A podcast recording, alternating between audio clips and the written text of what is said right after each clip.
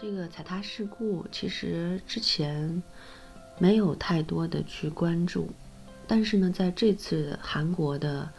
这个梨泰院踩踏事故发生之后，我当时还特意去搜了一下当时这个现场，嗯，给我的感觉就是，我相信很多人跟我都一样，就就就是这个现场特别惨不忍睹。很多人就是被压着，然后根本就出不来，特别是前排的，嗯，非常痛心。然后对这次事故的话，嗯，我觉得就是对我们国内的话，可能会更多的会有启示，特别是一些重大的节假日，因为我们有时候疫情这个解封之后，也会有很多的旅行嘛，很多人都会去，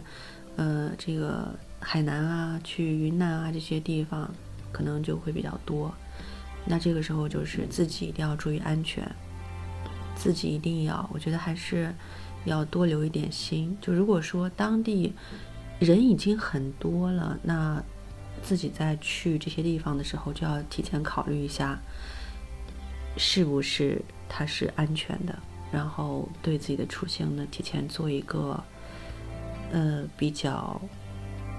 比较完善的评估吧，就从我们个体这方面来看。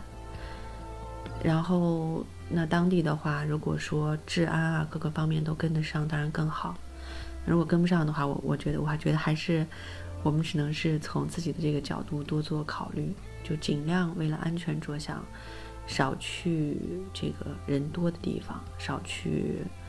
容易发生踩踏事故的这种地方，尤其我看它这个事故发生的地方好像还是很窄，所以即便是这种，嗯，各个方面的这种设施啊、安保能跟的能跟得上，我们也需要学会为我们的这个安全啊，这个自己多上点心，嗯，多考虑考虑，就是。呃，是不是就真的值得去？能不能错峰去？我想这是我们作为个体能够做的唯一的事情，也是我们对自己负责的、对家人负责的一个呃最起码。